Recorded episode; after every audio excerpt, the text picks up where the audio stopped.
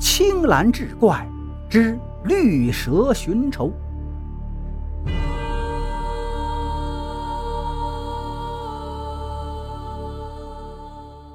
这个故事要从十八年前说起，在老家村子的最里头有一间老屋，屋里住着一位老人。老人的子女都进城去了，只剩他自己一个人在家，还有一只陪伴他十年的老狗。这天是满月，门外下着大雨，老人自己在屋里喝着酒，突然一阵敲门声响起。老人想：这么晚了，谁会来拜访我这个糟老头子呀？他好奇地打开门，只见一个穿着浅绿色衣衫的少妇站在雨中，身体被淋湿了大半。少妇冲着老人微笑道：“老人家，我能进来避避雨吗？”老人见这少妇可怜，于是让她进了屋。少妇进了门，令老人感到惊讶的是，她走路的姿势却是一扭一扭的，而且不像是人走路，倒像是在滑行。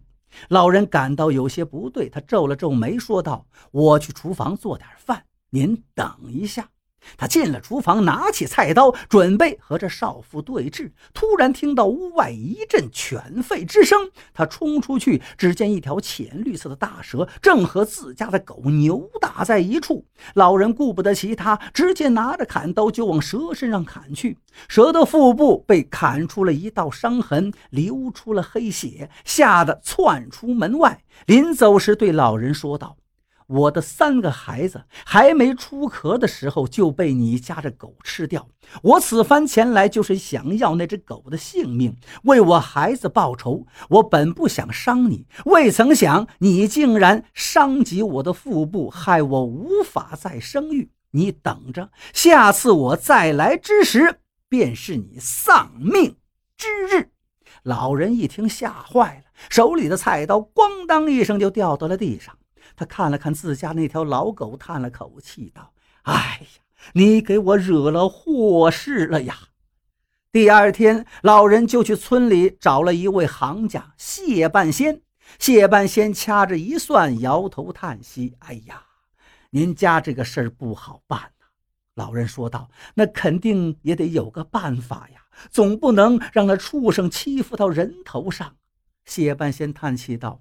这条大蛇现在身受重伤，无法来寻仇。但只要它恢复了元气，必然会将你大卸八块呀！